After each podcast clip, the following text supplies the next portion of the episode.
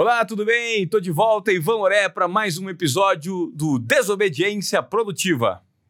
Hoje eu vou aprender bastante nesse podcast, principalmente relacionado ao tema startup, porque eu trago aqui a Muripinho, que é, está à frente da ABS, Associação Brasileira de Startups. É empreendedor, é investidor anjo e também é jurado de um programa de TV na Band. É isso aí. Fala, Muri, tudo bem? Tudo ótimo, cara. Obrigado pelo convite. Obrigado. Imagina, é um prazer ter pessoas disruptivas do mercado. Esse quadro é desobediência produtiva. Sim, somos todos desobedientes produtivos. É, são pessoas que entregam mais do que esperado, dando vazão às suas crenças, à sua intuição, à sua percepção e coragem. Né? Você se enquadra nisso, pelo jeito, né? É, 100%.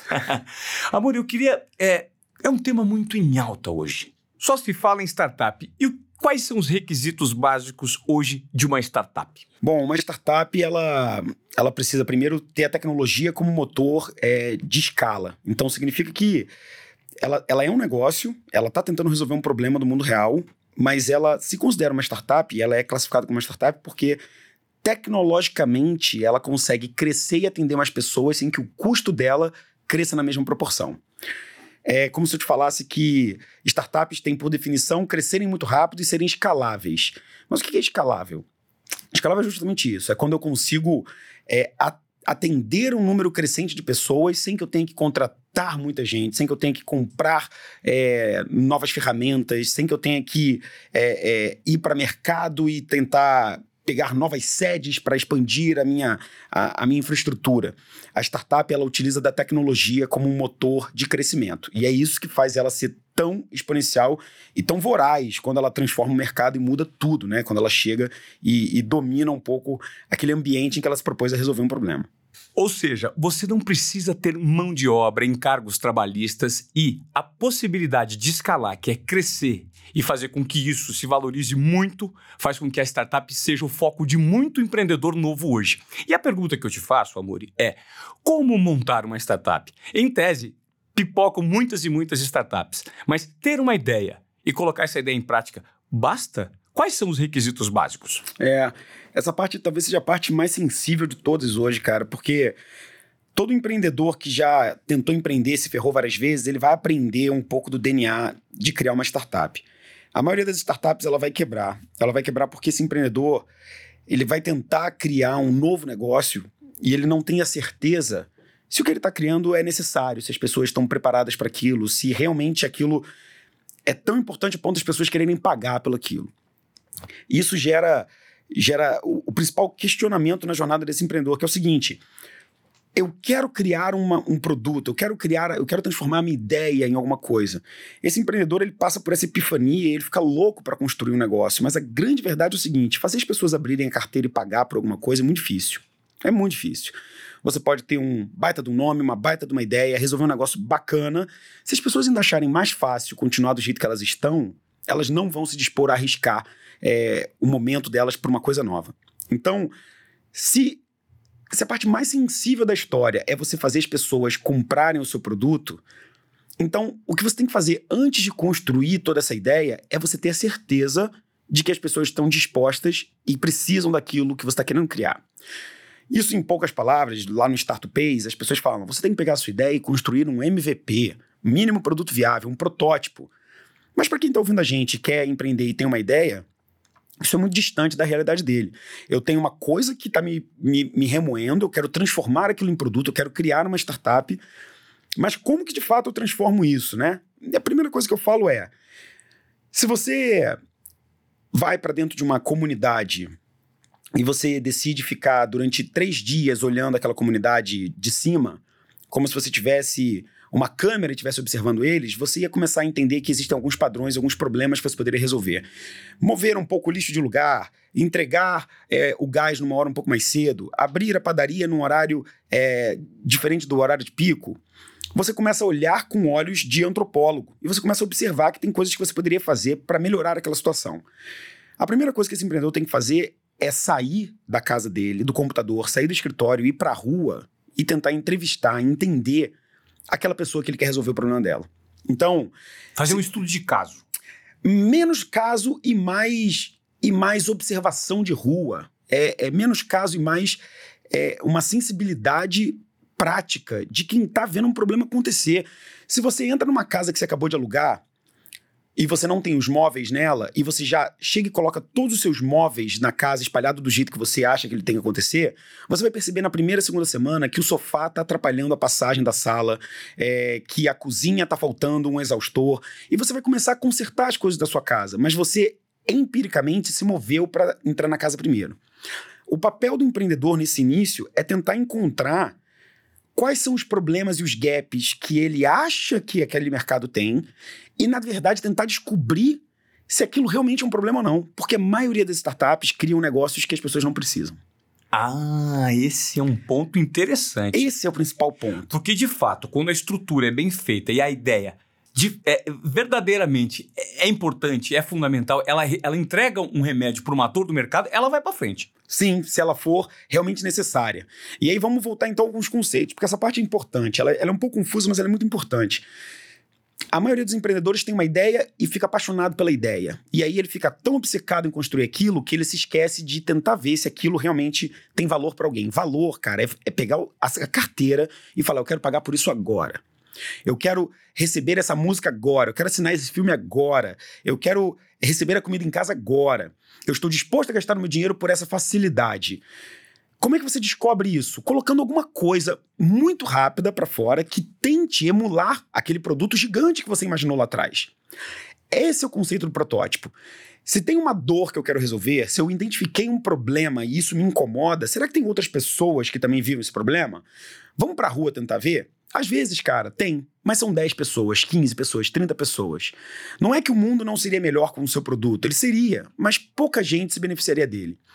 Negócios que mudam uma realidade é, global de um país são negócios gigantescos. Um Skype, um Airbnb, um Spotify, são Uber. Uber. São soluções que se encaixaram de uma forma muito perfeita numa demanda que as pessoas estavam praticamente esperando. E aí, tem um cara chamado Paul Graham, que é o criador de uma das aceleradoras mais famosas do mundo, chamada Y Combinator.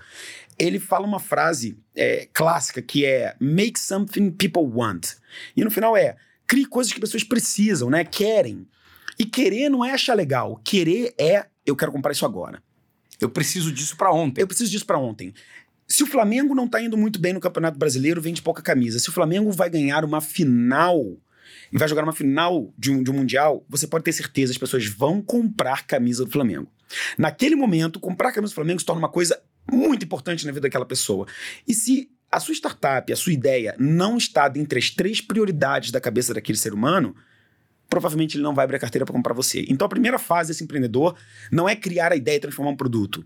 É ir pesquisar e entender se aquele público que ele quer resolver a dor dele realmente estaria disposto a pagar por aquela solução. Como é que você faz isso?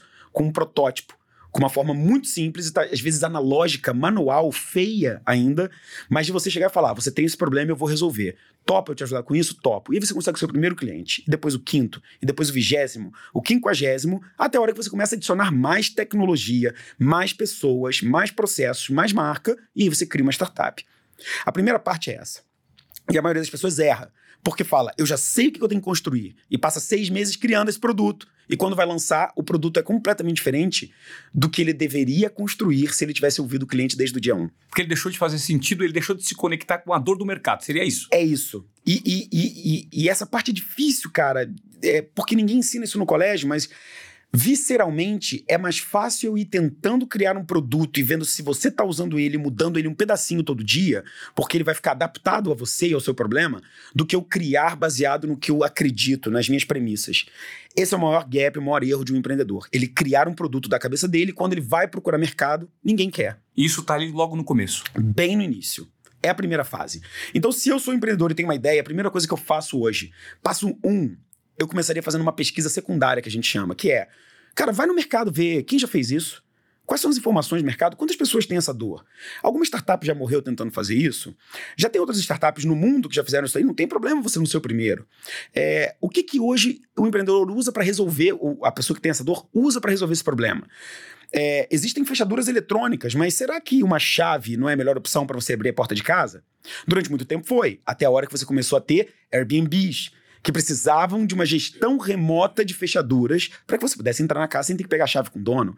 Então, muitas vezes, é, você precisa enxergar a dor e ver o momento dela e ver se tem mercado para isso. E muitas vezes esse mercado aparece numa conjuntura de novas tecnologias. Por isso que não tem que sair da sua cabeça, tem que sair do que você vive na rua. Se você consegue criar baseado na dor de alguém e você vai para a rua validar isso, que é o que a gente fala que é a parte mais importante, validar, aí sim você está no caminho para construir uma coisa que possa ganhar mercado, ganhar o mundo e te tornar um empreendedor por trás de uma startup de sucesso. E essa validação, às vezes, talvez seja o processo mais difícil, né, é, Amori? Porque é. você, às vezes, se desprende do processo, como você acabou Total. de explicar. Você acabou de explicar. Agora, vamos lá.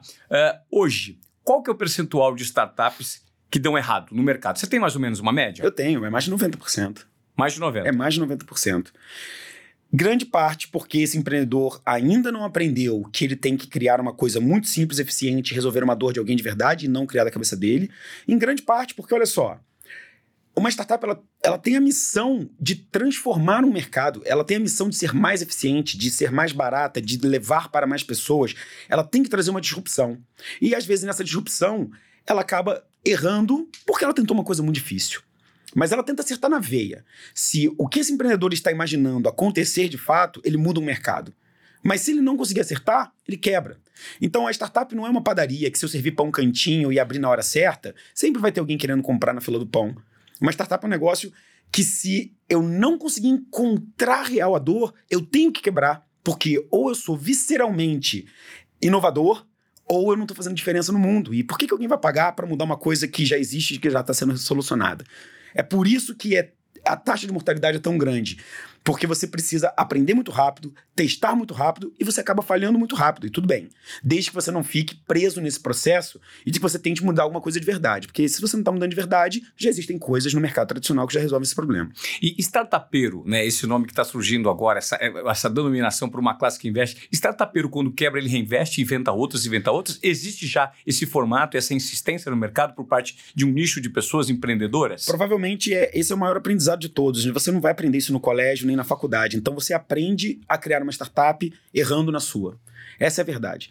É, o problema é que muitas vezes empreender não é uma coisa barata, cara. E a gente está numa realidade brasileira onde eu sempre tive tudo, sou muito grato a isso, então eu consegui decidir empreender. Mas o brasileiro, ele entra numa escola técnica, ele tenta se formar no colégio, ele não tem muita grana, ele tem que ajudar os pais, etc. Como é que ele vai, como é que ele vai sobreviver? Pagando o tempo dele e ainda tentando inovar numa coisa que ele não vai ganhar dinheiro nos primeiros meses. Então. E usando recursos próprios que de repente não tenha. Ou seja, quem é que vai usar recursos próprios para criar uma coisa de base tecnológica para tentar transformar o mercado? Me desculpe, mas ainda é, é homens brancos, ricos, é, é, que fazem parte de uma elite é, que foi que é privilegiada, e eu não estou culpando, eu me sinto privilegiado, eu sou um privilegiado, mas eu, eu saio de um ponto de partida completamente diferente de uma outra pessoa que está em Santarém, que é de uma classe C, que tem uma família que é, é não consegue economizar para bancar é, o sonho desse cara. Então, é difícil empreender, você precisa de dinheiro. E por que, que eu falei isso? Porque muitas vezes esse cara tenta, quebra e ele fala: Eu não tenho mais condição de tentar isso, eu preciso trabalhar para alguém. E aí esse cara sai, desiste de ser empreendedor, porque aquilo ali levou carro, levou sonho, levou família, levou um monte de coisa. Então, empreender e voltar a empreender ainda é uma coisa que demanda dinheiro. Esse, essa, essa, essa é uma falácia você falar que criar uma startup, você pode criar uma startup sem dinheiro nenhum. Não. O que o empreendedor mais precisa, mais um ponto importante, é tempo. E tempo, nos dias de hoje, significa sobreviver. Sobreviver precisa de dinheiro. Então, como é que você vai ficar um ano tentando criar um negócio se você tem que botar 4, 5 mil reais em casa? Sim. Ferrou. Você tem que colocar arroz e feijão para seus filhos. Exato, exato. Então, é, é, esse discurso é talvez a, a, parte que a gente tenta mais ajudar o empreendedor. E desmistificar também, né, total, cara? Total. Porque existe uma mistificação que todo mundo pode, é só ter uma ideia e ser um bom executor. Não é, cara. É, não é. É porque existem alguns pontos fora da curva é, de empreendedores que realmente não tinham muita coisa, começaram com um negócio muito pequenininho e tudo foi dando tão certo porque ele era muito bom, mas porque ele também teve sorte, ele estava no momento certo.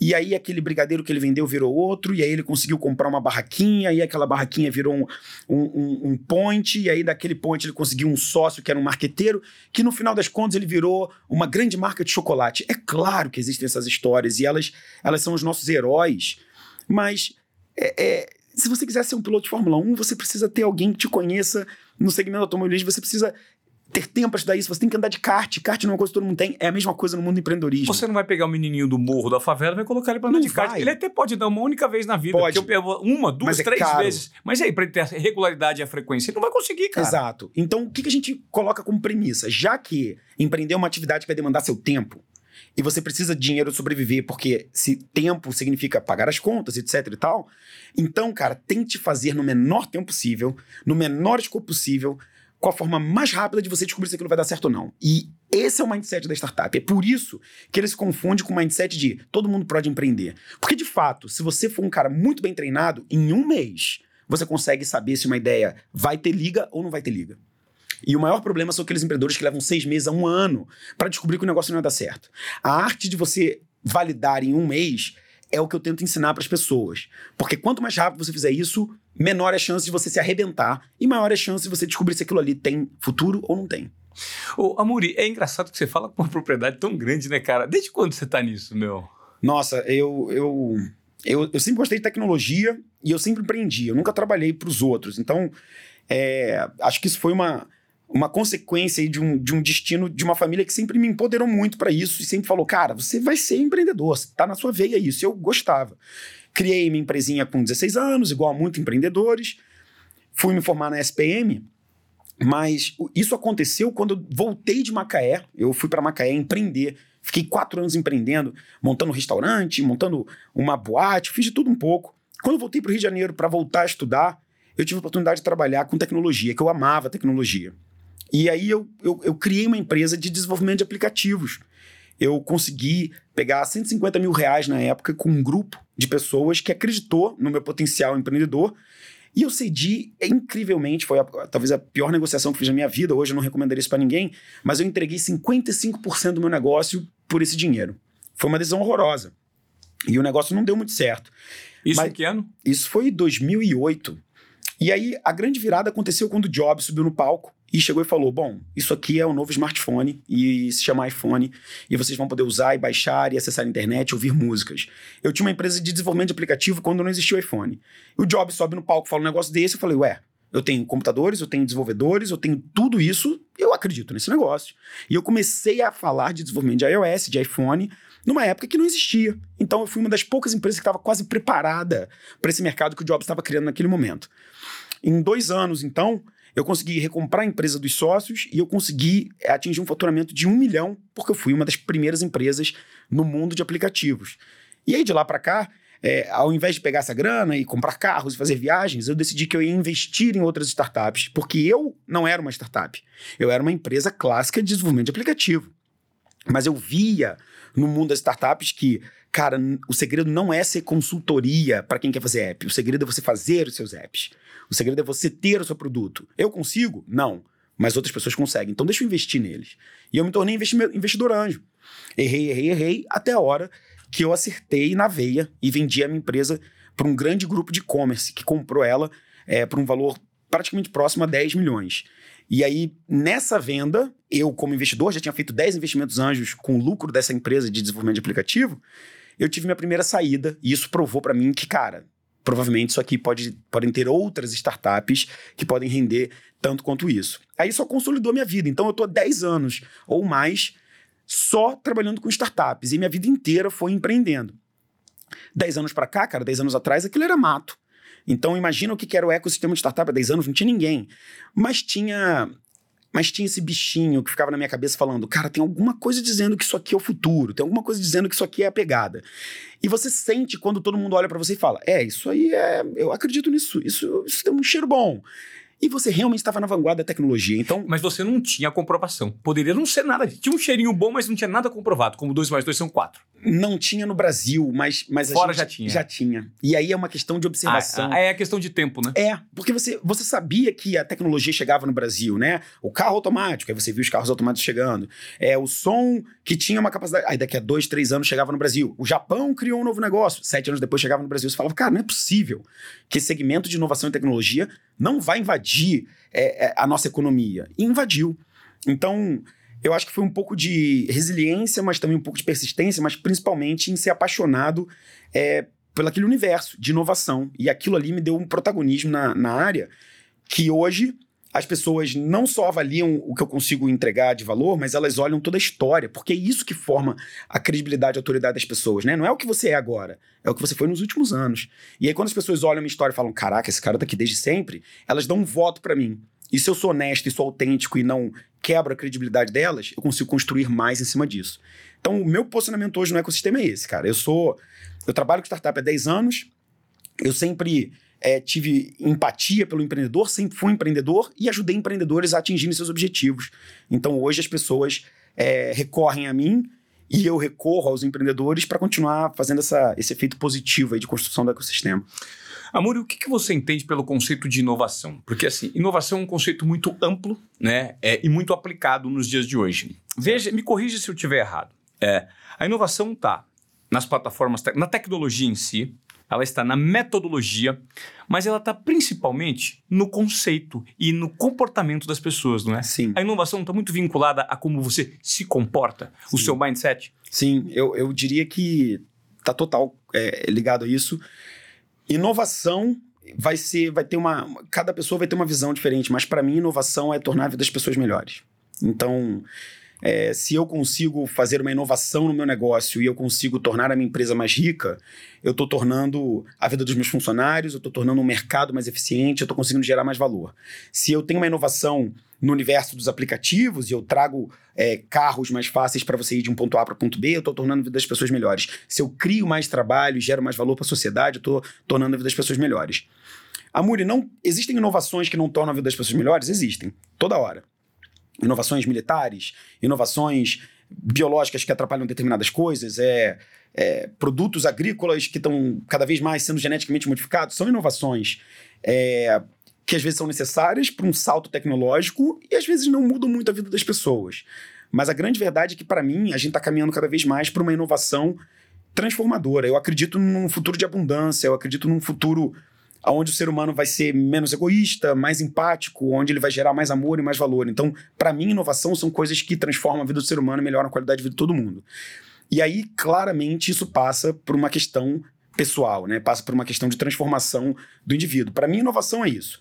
Só que cada vez mais o ciclo da inovação está ficando curto. Né? Antes, você criava uma inovação, 30 anos a sua empresa era vanguardista. Hoje você cria uma inovação e em quatro anos, se você não criar uma nova substituto da sua própria inovação, alguém vai lá e faz um negócio melhor que você. É por isso que você tem que estar vinculado ao conceito de inovação no comportamento. Exato. Que é não ficar naquela zona de acomodação, né? o tempo inteiro ter a sensação de inconformismo para você não ficar para trás isso. no que está acontecendo. Isso. Né? E, e as pessoas estão ficando muito exigentes, cada vez mais exigentes. O comportamento de consumo, e aí o que você falou tem total a ver com inovação e tem total a ver com startup. Por que, que existe um mindset mais sustentável? Por que, que existe um mindset de contestação? Por que, que existe uma provocação nas coisas que dão erradas? Porque as pessoas estão ficando meio de saco cheio, entendeu? De, de, da falta de expectativa, dos problemas sociais. Então, na minha opinião, essa, essa forma como você muda a cultura, como você redesenha a cultura, é, é, isso é cíclico. O ser humano ele, ele, ele procura na tecnologia, na inovação e no mercado um estilo de vida melhor. As pessoas tendem a isso, é comportamento humano tentar buscar é, é, melhorias, né? E eu acho que a inovação ela possibilita isso. E isso, isso, você concorda comigo que isso passa por um estágio de expansão da consciência de parte da sociedade Total. que traciona o restante? Total. Né? A gente precisa ter um nível de expansão da consciência porque a partir do momento que você é um cara que mexe com startup, você é um empreendedor, você precisa entender quais são as dores do mercado de uma forma mais abrangente possível. Sim. E isso significa você ampliar o seu campo de visão do ponto de vista de entendimento do ponto de vista humano. É, então você é. tem que se entender melhor como ser humano para você entregar alguma coisa que faça sentido para quem? Para pessoas. É. é, no final é isso. No final você tem que. Quando eu falei a questão do antropólogo, é, é um exercício que eu faço toda hora. Tipo, o, o que, que o mundo precisa? Assim, o que, que as pessoas é, é, estão estão passando que a tecnologia, a inovação ou o meu modelo de negócio poderia transformar na vida delas? Como é que eu torno minha comunicação mais empática? Como é que eu faço as pessoas se movimentarem é, é, para coisas que eu acredito no mundo? Eu, eu, eu tenho um, uma certeza. Quando eu fiz 30 anos de idade, eu comecei a ver que eu poderia criar um mundo à minha forma, à minha volta. Até os 30 anos eu só seguia. Eu criava uma empresa, eu ia para a faculdade, eu aprendi inglês, Mas tem alguma coisa que em algum momento as pessoas começam a falar que você é muito bom em alguma parada, e aí você começa a acreditar naquilo, e você começa a ver, cara, eu posso morar mais perto do trabalho, eu posso criar um negócio que eu acredito, eu posso empreender, eu posso falar de coisas positivas e não ter que ganhar em todas as jogadas que eu jogo, eu posso tentar gerar um efeito positivo na minha rede. E eu comecei a acreditar nisso, cara, que dá para você criar um mundo com pessoas que você acredita à sua volta e com negócio que você acredita. Na minha opinião, essa visão de quem procura problema, essa visão antropóloga, ela, ela, ela faz você enxergar é, para onde que a humanidade está indo. E eu acho que talvez esse seja o grande desafio dos empreendedores. Se você for criar mais uma coisa que todo mundo está criando, cara, desculpa, mas em dois, três anos não vai dar certo. Agora, se você está pensando no futuro da alimentação, se você está pensando no futuro da saúde, nas pessoas serem CEOs do seu próprio corpo, na abundância de energia, na conectividade, na mobilidade, e mobilidade para todo mundo, né? É, se você garante é, isso para as pessoas, eu acho que você está pensando numa transformação. E aí, real, tem que ter uma expansão para que você é, é, saia um pouco dessa bolha é, é que é hoje o, o, mundo dos negócios e o mundo financeiro, né? E, e você começa a pensar o que, que eu estou construindo, não só de legado, de riqueza para mim, mas o que, que eu estou construindo que vai fazer com que as pessoas consigam viver num ambiente melhor para elas. Por isso que eu acho que inovação está muito sim relacionada a uma expansão pessoal, mas também a uma construção de realmente coisas que possam tornar a vida das pessoas melhores. Quando você consegue isso e alia isso a um bom modelo de negócio e a tecnologia, bum, o Skype tornou a vida das pessoas melhores. Elas conseguem falar é, com pessoas distantes, quanto antes era muito caro, ninguém conseguia se falar. O Uber torna a vida das pessoas melhores. Porque... Barateou um transporte é, privado que era caríssimo. Exato, e era difícil de conseguir porque tinha um lobby de uma categoria. É, e, e, aí você está entregando para as pessoas ferramental para elas poderem ser mais elas. E eu acho que no futuro, onde a gente vai ter robôs, onde a gente vai ter genética, onde a gente vai ter machine learning, todas as tecnologias o ser humano ele vai ser cada vez mais substituído por máquinas e por tecnologia, por algoritmos. Então, o que, que vai sobrar para gente? Vai sobrar a gente ser humano. Então, como é que eu torno a vida dessa pessoa melhor, entendeu? E, e, e para mim, esse, esse, é o grande DNA dos próximos anos aí. Você deve receber muitas propostas como investidor anjo, né? O cara que põe dinheiro em startups. Você, você deve receber um, uma, uma pancada de, de, de, de, propostas de como que você sabe separar, Amori? É você, você, você já errou? Putz, errei muito. Em, em colocar dinheiro coisa errada? Sim, é, meus primeiros 10 investimentos foram por água abaixo. Eu perdi, foi 400, 500 mil reais em negócio que eu errei completamente. E eu errei basicamente porque eu não olhava o principal DNA, que é o empreendedor. Eu olhava a ideia, o conceito, a minha empatia com aquele produto, eu olhava o que eu queria usar. E, na verdade, porque você... o produto fazia sentido para você. Fazia sentido para mim. Ah, eu quero isso aqui, eu adoraria ter isso. Mais gente vai ter também. Não. Não existe achismo no mundo do empreendedorismo da startup, existe certeza. E o empreendedor, que é um cara mais maduro, ele procura certezas. Ele vai provar para ele mesmo que aquilo ali tem demanda, que aquilo ali tem gente pagando. Então, eu comecei a analisar pela ótica do empreendedor. Eu costumo falar que eu sou um investidor founder-centric, né? Eu, eu olho para o fundador da startup. Ele é o único cara que conseguiria fazer aquela transformação. Ou seja, se você olha para o componente humano. Só humano. É, mas mas é, é, é, como se fosse 70%, 80%. É que nem a pessoa que está querendo malhar e ganhar massa muscular e esquece a alimentação. Não vai conseguir. A alimentação é 80%. No componente startup, o time de fundadores, o time de, de, de criadores daquele negócio é 80%. Porque o negócio vai se transformar tanto nos próximos 2, 3, 4, 5 anos que só um time excepcional, apaixonado pelo problema, que não aceita um mundo onde aquela solução dele não exista, só esses caras vão ser capazes de todos os dias melhorarem 1% aquele negócio. Então, quando eu comecei a olhar empreendedores que eram mais focados, que entendiam do problema, que tinham um contexto, que se incomodavam com aquilo, que estavam no banheiro e tinham uma ideia nova, mandavam um áudio para mim falando, cara, e se eu testar isso? Que eram curiosos, cientistas, né? Que procuravam respostas.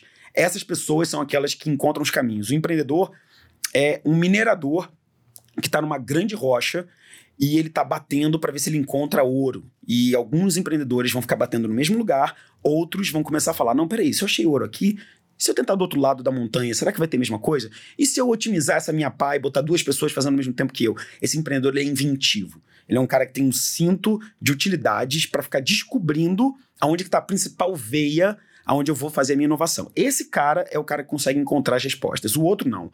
O outro fica tentando a mesma coisa sempre, o outro na, é, se contenta com um resultado que não é tão exponencial. Já o empreendedor focado, o cara que que aprendeu o valor do tempo dele, esse cara é um visceral em construir um negócio de sucesso. Pode ser que num primeiro momento esse empreendedor não tenha um produto tão bom, Exato. tão atrativo quanto o outro, mas o material humano dele, É o isso, foco é do ponto de vista é, de entrega é muito maior. E aí você, aí você aprendeu a separar isso. aprendi a separar isso, porque o empreendedor que ainda não tem esse skill que você está falando, ele sabe que ele precisa estar crescendo. Se ele não está crescendo, tem alguma coisa errada. Então ele vai passar um mês e vai falar: por que eu não cresci 15, 20%? O que aconteceu no meu negócio? Hum, deixa eu tentar um negócio diferente. E aí no mês seguinte ele consegue crescer. Aí é o fala, fail fast. É o fail fast. Aí ele fala, you learn fast, né? Learn fast. E aí ele fala, cara, achei, hein? Aí no outro mês, aquilo que ele tentou já não funcionava mais. Ele precisava de uma estratégia diferente. E aí ele mudou de novo, errou. Mas aí no quarto mês ele cresceu de novo. E ele vai procurando isso, cara. Ele é um malabarista, ele é um, um mixologista de soluções, até uma hora que ele consegue criar um negócio que aí começa a crescer. É, dependendo menos de coisas é, é, testadas e mais de processos. Mas no início, esse cara precisa fazer coisas que não escalam. No início, ele precisa sair do prédio e na rua vender pro taxista. Ele precisa sair do prédio e tentar sentar do lado de uma mãe grávida para tentar entender quais são as dores de ser uma mãe grávida que trabalha fora de casa. E só essa conexão com quem vive a dor visceral vai fazer esse cara aprender o jeito de construir o produto dele. Esse cara consegue descobrir os caminhos. A pessoa que se contenta com um crescimento mediano ou que fica esperando alguma coisa mudar porque ele nem sabe o caminho, ele, ele não consegue empreender por trás de uma startup. Startup é visceralmente veloz, rápida, fail fast, learn fast. Se você não está fazendo isso, você ainda não encontrou a sua veia. Se você não encontrou a veia, startup não é para você. É, meu amigo, isso é muito esclarecedor do ponto de vista do empreendedorismo para você que está nos escutando e acha que de repente tem algumas características para montar um negócio, porque vai demandar muito investimento. No começo você pode se endividar num país com é, uma situação tão desfavorável do ponto de vista social e econômico do Brasil, né? Sobre isso eu queria te fazer uma pergunta também. O Brasil é um país difícil. Eu sei que as startups estão pipocando aqui porque o, o brasileiro tem por essência muita criatividade e é um povo trabalhador, Sim. né? Sim. Amori. Só que é, é mais fácil empreender fora do Brasil. Existem os ecossistemas que existem fora do Brasil, eles favorecem a criação de soluções? Eles favorecem. Favorecem é, é, por alguns motivos. É, o primeiro dele é que se você garantisse que todas as cidades fossem São Paulo, você garantiria um ambiente igual para todo mundo. Mas tem empreendedor que, para chegar na cidade dele e depois de visitar São Paulo, precisa pegar cinco horas de ônibus. Ele chega lá, o link da internet não funciona muito bem, as empresas que estão perto dele não geram tantos negócios e ele não tem programadores para contratar na cidade dele. Esse cara é obrigado a sair da cidade e ir para uma outra maior. Só isso já coloca ele numa situação é, de diferença, se você compara, por exemplo, com Israel, onde quase todas as cidades têm o mesmo nível de educação, o mesmo nível de acesso, o mesmo nível tecnológico. Se você comparar com os Estados Unidos, onde você tem o maior número de cidades tecnológicas e pró-empreendedoras. No Brasil, a gente está falando de cinco, seis cidades que são ambientes favoráveis à criação de startup. E a gente está falando de 200 milhões de habitantes. Então, de fato, o Brasil é um ambiente onde o empreendedor é muito criativo, muito trabalhador, mas ele vive realidades e, e, e, e, oportunidades completamente diferentes um do outro. Eu acho que, ao mesmo tempo, isso ensinou pra gente uma característica resiliente que tem em poucos lugares. Isso, ao mesmo tempo, trouxe pra gente um mercado interno consumidor gigantesco, 200 milhões de brasileiros, né? A gente é o maior país é, é, da América Latina e um dos maiores do mundo. Então, se você criar uma coisa de sucesso, você já tem um mercado global só aqui dentro do Brasil. Mas a grande verdade é que esse empreendedor, ele sofre por ele não ter nascido no lugar certo. E eu acho que se você compara o Brasil com Israel, China, Estados Unidos, Londres, Alemanha, França, sim, a gente está atrás. Aí, aí é a história do Brasil, né? Colonizados, com uma educação complicada, com Há 130 política- anos tínhamos escravidão. tínhamos escravidão, numa política onde é, certas coisas são, são permitidas e você perde é, é, o que deveria ser do povo, acaba sendo perdido é, por questões humanas e sociopatas, etc. Mas no final do dia, cara, esse empreendedor ele tá subindo uma escada rolante ao contrário. Ele tá numa areia movediça que ele realmente tem que ser excepcional, cara, para conseguir sair. É por isso que o empreendedor brasileiro ele realmente merece todo crédito, toda a ajuda, porque ele, ele luta muitas vezes sozinho contra um gigante que é a ineficiência, que é a, a, a falta de infraestrutura, a falta de capital, burocracia, burocracia do Estado, Sim, sim, sim. a desigualdade social e Muito. por aí vai, né? É. Por aí vai. Amor, eu queria que você desse agora, do ponto de vista prático, é, exemplos de startups e histórias que podem ser servir para balizar muita gente que está nos ouvindo e que faça sentido diante dos exemplos que você passou. Assim, ideias que surgiram do nada, você deve ter um, um portfólio de histórias maravilhoso que deve- surgiram do nada e que foram é, se dando bem para ilustrar na cabeça Sim. das pessoas o que faz sentido. Sim, tem, tem uma que eu gosto muito, cara, que é de um empreendedor é, que, que é muito próximo a mim também, que é a história do Thales Gomes, da Easy Taxi. O Thales estava num evento que eu estava há vários anos atrás, sete, oito anos atrás, e no dia do evento que ele estava, ele tentou pegar um táxi no Rio de Janeiro, estava chovendo muito, e ele não conseguiu pegar esse táxi, ele ficou minutos na chuva lá tentando pegar.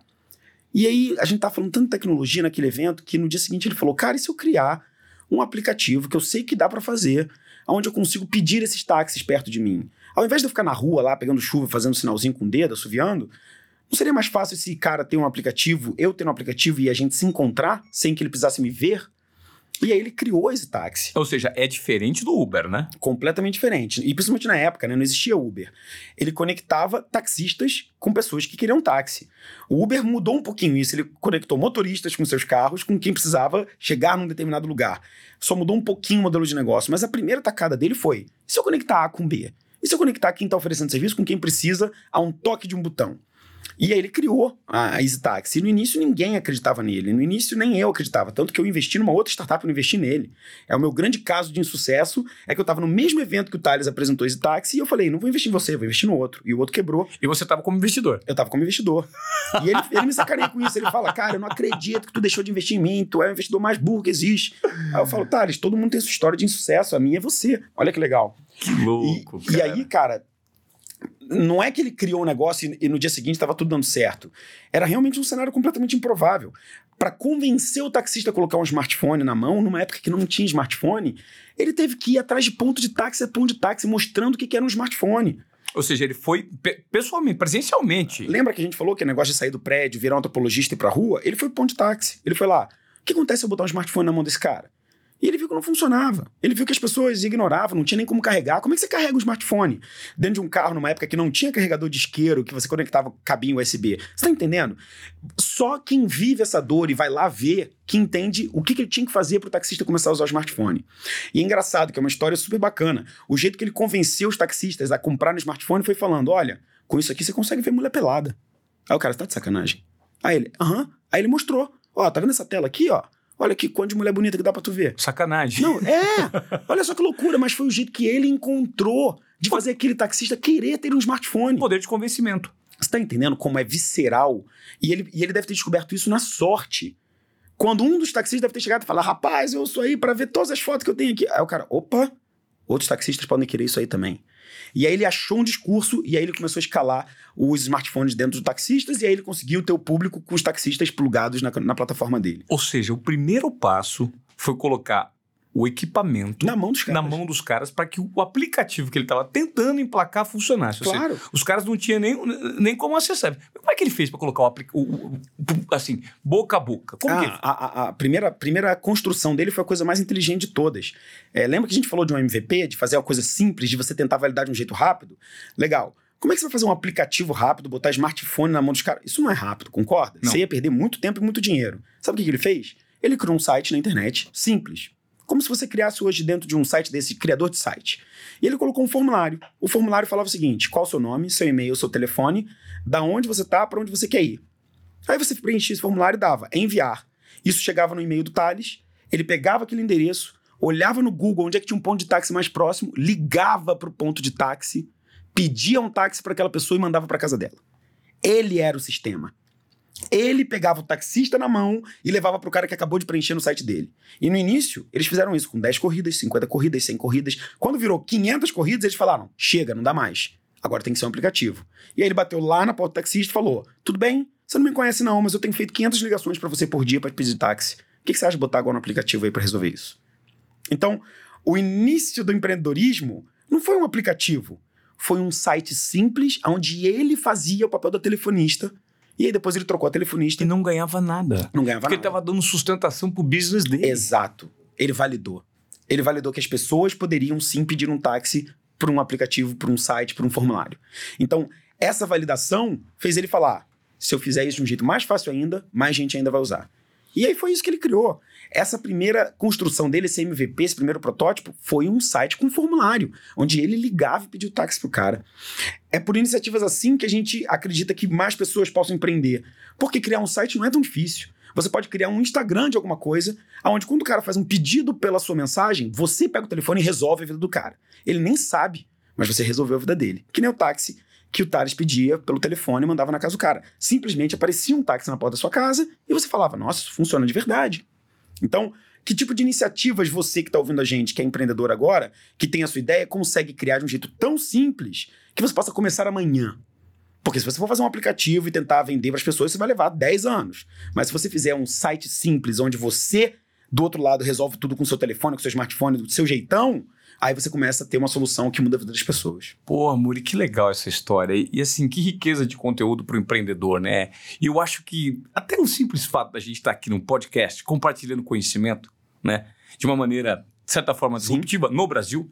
Eu queria que você falasse um pouco o que você acha desse mercado de podcast. Se você vê um, um, um crescimento exponencial aqui no Brasil, porque eu sei que o podcast ele é totalmente diferente da Europa e Estados Unidos. O desenvolvimento Sim. já é muito além daqui, né? O que, que você vê para o Brasil nesse cenário? Eu, eu, eu acho que, cara, a gente tá... Se a gente fosse fazer uma avaliação, é como se, na minha visão, é como se a gente estivesse avaliando o YouTube há 10 anos atrás, né? Como se a gente estivesse avaliando o streaming, né? A distribuição de vídeos na internet. Hoje. Hoje. O podcast é isso. O podcast, ele tá longe de ser o auge dele, mas ele tá no início de uma curva em que, na minha opinião, não tem mais volta.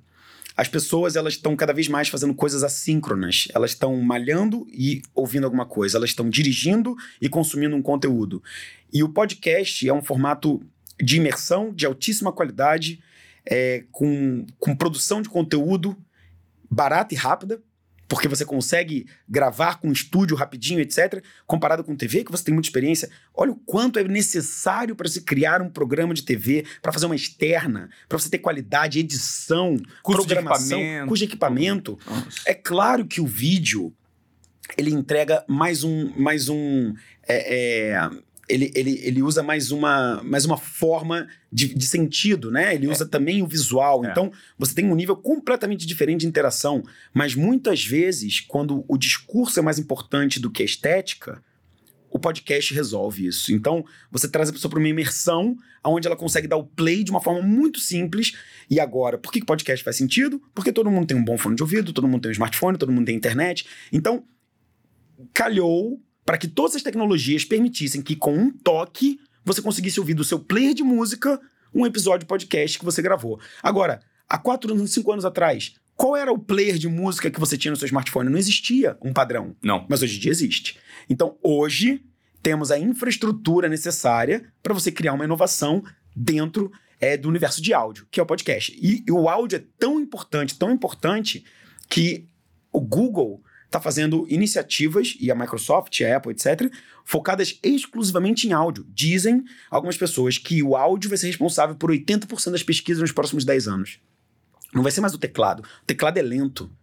No final, a gente vai começar a pedir coisas por voz, a gente vai começar a falar com as nossas inteligências artificiais, até o momento que a gente nem precisa mais falar que a gente estiver simplesmente trafegando informação, né? Onde a gente criar uma conexão entre, cara, eu gostaria de pedir determinada comida, e aí o seu smartphone conseguir trazer isso para você. Por meio isso de ondas cerebrais. Mas vai acontecer, mas já existe. É, é, existem tecnologias, mas eu acho que vai levar 15, 20, 25 anos para isso estar tá difundido no mercado, mas você já instala determinadas coisas que conseguem pegar alguns inputs cerebrais seus. Isso ainda está um pouco distante, ainda é meio futurão. Mas você pedir é, o endereço do Waze usando voz, você já consegue pedir. Claro. Você já consegue mandar a sua caixinha da Google, colocar a sua playlist favorita no Spotify. Então, o áudio está se tornando mais uma forma de você interagir enquanto está fazendo outras coisas. E o podcast é a forma em que você consegue consumir conteúdo fazendo outras coisas ao mesmo tempo. Por isso que no Brasil isso virou uma super trending, é mais um canal de contato, de interação e de engajamento. É, é super interessante. É, esse, esse... E você acredita que num curto espaço de tempo existe a possibilidade dessa monetização por áudio ouvido, como existe em outras plataformas parecidas com o YouTube? É, o, o Instagram, é, ele, ele, existe essa promessa né, de monetização de GTV. Você acredita que quanto mais ouvido, mais você pode Pode, pode ter uma maneira de monetizar isso? Eu acho que sim. Eu acho que tem duas maneiras. Tem a primeira e a mais óbvia, que é a gente está falando aqui agora, e aí a gente faz um break e a gente fala: seja muito bem-vindo a mais um XYZ. Você consegue comprar acessando www, compre meu produto. Que seria um anúncio, né? Seria um, uma importação de um formato da televisão ou do rádio para dentro do podcast. Mas, na minha opinião, é, é, o, o, conteúdo está trazendo a gente para uma realidade diferente, onde você, na verdade, você vende é, engajamento e você vende autoridade para que você possa influenciar as pessoas. Então, eu, Amuri, não vou monetizar só o meu conteúdo como patrocinador. Eu vou monetizar o meu conteúdo porque eu influencio uma audiência a ponto delas irem para o lugar onde eu quero que elas vão. Então, se eu falo de um show, eu vou levar 500 pessoas para esse show. Então, eu usei o meu áudio para conquistar elas e fazer elas gastarem dinheiro lá na porta do, do, do teatro. É, eu consigo falar de um produto incrível e você vai na loja e compra aquele produto. Então, eu acho que a melhor forma de monetização de um podcast é influência. E é por isso que tem tanta gente hoje querendo construir conteúdos de qualidade. Conteúdo de qualidade gera autoridade e isso faz você influenciar uma base de audiência. Mais cedo ou mais tarde gera monetização. Sim. Você acredita que no futuro é, próximo é, nós teremos uma evolução? Qual que seria a evolução numa plataforma de, de, de tecnológica do vídeo? Será que tem? Porque se a gente fala em áudio, em vídeo, será que vai existir um futuro próximo e de repente alguma startup chegue de forma disruptiva que ela vá além do vídeo? É, é, é, eu, eu não sei qual seria a próxima evolução do vídeo. Eu também fico me perguntando. Alguma qual... coisa sensorial? Tátil? Eu, eu, eu acho que poderia ir por esse caminho. Eu acho que poderia ir por um caminho de uma realidade ampliada, uma realidade aumentada. É, eu acho que a gente vai começar a ter cada vez mais conteúdos ao vivo e interativos. Eu acho que você vai ter conteúdos que se adaptam à sua audiência. E eu acho que você vai ter um, um, um, uma construção e um consumo de conteúdo cruzado entre o que você está falando no vídeo agora, já está disponível para você comprar em determinado lugar. Mas eu não sei se existe muito espaço para uma transformação nesse mercado. Eu acho que a gente. É, é, é óbvio que sempre vai ter né, uma inovação mas eu acho que a gente atingiu talvez a plenitude do formato, sabe? Eu acho que agora vão ser inovações em cima de, um, de uma mesma seara ali, mas eu não vejo um, uma interação onde o que você esteja vendo no vídeo é, é, trague uma alteração é, física. Eu acho que não, eu acho que vai ser um outro formato. Eu acho que talvez seja realmente uma digitalização, 3D, uma realidade aumentada, um universo em que você possa ter uma imersão diferente, mas eu não acho que o vídeo em si vai ser o, o capitão disso aí. Eu acho que ele, enquanto formado, ele está estabelecido e ele continua sendo futuro, tá? Não significa que o vídeo ficou para trás, não. O vídeo ainda é a maior tendência de conteúdo nos próximos anos. Mas cada vez mais formatos diferentes estão ganhando espaço, como a realidade aumentada e como o podcast, por exemplo. Podcast, para mim, é a, a, a a coisa mais simples e eficiente do ponto de vista de distribuição e de produção de conteúdo. Né? Perfeito. Né? É, é, é, uma maneira de você aprender fácil. É isso.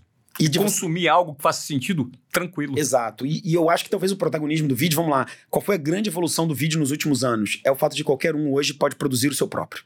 Então, essa para mim foi a grande evolução.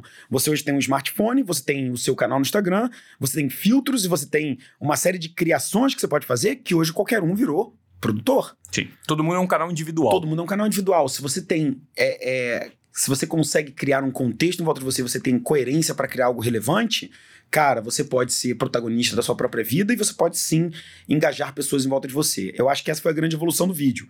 É, para mim, esse é um, um dos caminhos que eu acho que a gente vai ver nos próximos anos, é cada vez mais esse empoderamento das microaudiências, dos micro-influenciadores, da micromonetização, do conteúdo fechado, é, para que as pessoas possam monetizar, sim, aqueles que estão produzindo conteúdo de qualidade. Eu acho que, dentro desse cenário, eu concordo com você. É necessário encontrar um formato, porque senão as pessoas vão começar a falar, ué, por que, que eu estou produzindo isso? Claro. Né? Tem que ter um propósito. Exato. Tem que ter um propósito. Agora, deixa eu te fazer uma pergunta um tanto provocativa. Na contramão disso tudo que nós estamos conversando, do ponto de vista tecno, do, do, ponto de vista antropológico, você acha que o ser humano, por meio de tanta inovação, tanto foco em startup, em tecnologia, em facilitar, você vai na contramão do relacionamento tete a tete, da sim. humanização, do lado holístico da vida? Sim, sim, sim. Isso é um risco? Isso é um risco. Eu acho que nos próximos anos a gente vai viver cada vez mais ansiedade, eu acho que a gente vai viver cada vez mais uma projeção. As pessoas hoje já se comparam com as outras pelo que elas assistem nas redes. Eu acho que cada vez mais a gente está digitalizando e talvez até um pouco desumanizando a, as relações. E eu acho que a gente vai passar por uma, por uma fase de busca disso em algum momento. Ao mesmo tempo que a internet ela possibilitou que pessoas é, se comuniquem à distância, que qualquer um possa ter uma voz, isso é incrível e eu não vejo outra forma é, é, tão incrível de você empoderar as pessoas, eu vejo que existe um afastamento, principalmente de presença. As pessoas elas não vivem mais o presente. Elas não, não se empoderam mais do que elas estão tocando, do que elas estão respirando. Assim, é, é um papo um tanto quanto filosófico, mas a gente acorda de manhã, vê o nosso celular, projeta alguma coisa na rede social, tem que postar tal coisa, já responde no WhatsApp, e aí quando você vê, você vive uma falta de tempo onde você está sempre pagando débitos de uma construção digital que Perfeito. você teve que criar. Perfeito. Né? Perfeito. E aí, quando você vê, você fala, cara, o que eu fiz nos últimos 12 meses? A engrenagem te engoliu. Engoliu. Engoliu. E aí você virou um, um produtor que participa de eventos, que está criando seu perfil, que está construindo sua autoimagem e aí, no final do dia, cara, quantas horas você passou com o seu cachorro, com a sua família, na praia, sentindo as coisas? Eu acho que isso é um grande desafio que a gente tem para os próximos anos. Eu vi um vídeo recentemente que fala o seguinte. É, ele colocava pessoas que se diziam muito amigas, né, na mesma sala. Eu postei esse vídeo, cara, me emocionou muito. E aí a pessoa pegava assim: ah, Fulana tem 50 anos e gosta muito do ciclano que tem 45. Eles se veem X vezes por ano e todo dia eles, e eles almoçam nesses grandes encontros. E eles botaram na mesma sala. Ah, eu já sei esse vídeo. É aquele vídeo que fala a estimativa de tempo de que tempo, você vai ter? De maravilhoso. Tempo, maravilhoso. Se não me engano, é, uma, é, é, um vídeo espanhol? É, é um vídeo espanhol. É um Perfeito. vídeo espanhol. E ele fala assim, cara. assim: cara, você gosta dessa pessoa? Adoro essa pessoa. Que Tô... bom te ver! Que bom te ver. Poxa, quanto tempo a gente não se olha, não sei o que. Caramba, que legal. É, pois é, o digital atrapalhou a gente. Então, é, é, vocês dois aqui vocês se encontram todos os anos numa festa e vocês saem juntos, vocês são grandes amigos, não são? São.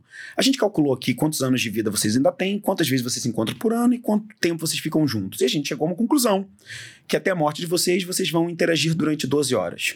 As pessoas, o quê? É, 12 horas. São, esse é o tempo que vocês têm entre vocês. E aí, de repente, o cara tem 30 anos para conviver, mas assim, 30 anos de vida ainda, estipulando, ele vai ter 12 horas com o melhor amigo. 12 horas com o melhor amigo dele. E aí as pessoas, elas desabam. A chorar. Porque elas falam, caramba, larga tudo e vamos viajar para Atacama para passar 10 dias juntos, entendeu?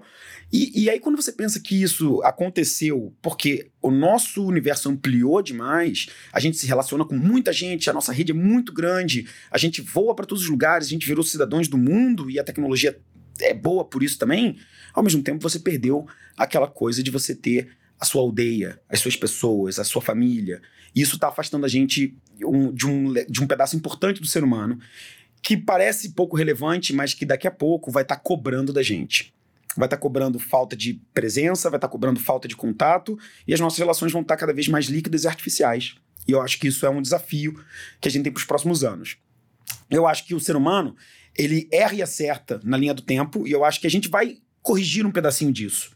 Mas por enquanto está um pouco desbalanceado. Eu tenho tentado é, provocar isso em mim mesmo e eu tenho tentado comprar tempo cada vez mais. Então, cada vez mais eu tenho que aprender a dizer não, cada vez mais eu tenho que aprender a comprar tempo e a ter uma sensação de presença nas coisas, porque eu comecei a sentir exatamente isso. Eu estava em débito com a vida. Tudo era. Eu era refém daquela construção que eu estava fazendo que só me jogava para uma ansiedade. Que no final do dia, cara, o que eu queria era estar com os meus pais, pisando na areia e curtindo uma música boa, entendeu? E caramba, quanto tempo eu não faço isso? Então, isso começa a me provocar e eu acho que começa a provocar muita gente. E tem gente que está num processo de, desliga, de desligamento, desligamento, né? entendeu? É. É, e eu acho que essas pessoas são... Você está cada vez mais vendo em alguns cenários corporativos, né? Pessoas que estão dando mais tempo para si mesmo por meio da meditação, por meio de se desligar, de fazer um exercício que faça sentido, de se conectar com alguma coisa que tenha propósito, né? Até mesmo no, no, no trabalho, porque querendo ou não, no ambiente de trabalho, muitas vezes, ou eu, eu não sei como você entende isso, mas eu entendo que o ambiente de trabalho, você não necessariamente tem que se desligar da sua vida pessoal. Sim. Assim, quando você está assim, ah, não, tem gente que defende, não, o CNPJ não se mistura com, com o CPF. Se mistura Claro sim, que mistura. cara. É, claro. Se mistura. Você não tem que ser uma pessoa que trabalha. Você não tem. Ah, eu venho aqui só para trabalhar. Eu não tenho que ser amigo de ninguém. Eu tenho que entregar o meu. Não, cara. É, é. Se você pensar assim, o seu, o, o seu, o seu tempo de útil, de felicidade, de propósito, ele não vai, ele não vai. Não vai, não vai, porque você frente. não consegue ser feliz sozinho. E você precisa construir coisas com pessoas em volta. E no final do dia, cara, quando você estiver lá no final da sua jornada, você vai olhar pra trás e você vai ver o que, que você construiu. E se você só pensou em coisas um pouco mais imediatas ou em ganho pessoal, ah, você não viveu a parte mais importante, né? Que é você realmente ter construído um lugar melhor por onde você passou. Eu acho, eu acho que esse é o caminho que a gente tem pelos próximos anos. E, e eu espero que, eu- que eu esteja provocando é, essa construção através da inovação, através das startups. Eu realmente acho que, do ponto de vista empreendedor, eu torno a vida desses caras é, melhor e eu acredito e aposto em inovações que podem melhorar a vida das pessoas. É por isso que eu acho que a tecnologia me move tanto, porque ela é realmente um mecanismo de transformar positivamente o seu país, o seu ecossistema, a sua comunidade e a vida de pessoas que estão trabalhando ali com aquilo. Amori, olha, eu quero agradecer muito por sua entrevista. A sua entrevista ela foi enriquecedora, né? é, do ponto de vista de entender como funciona. Acho que o empreendedor que nos ouviu, ele teve uma base e um choque mesmo, né? E um impacto do que de fato é, as facilidades, as dificuldades, é, o ecossistema como anda no Brasil, né? E obrigado também por esse esclarecimento que você trouxe né, do ponto de vista pessoal, como você enxerga. É sempre muito enriquecedor a gente ouvir a opinião da, do ser humano, da pessoa. Você opinou aqui como um empreendedor Sim. e também opinou como pessoa, né? Como você enxerga. Porque no, no final da- das contas, o propósito se une, né? As grandes redes sociais do mundo, a gente fala de rede social, rede social, rede social.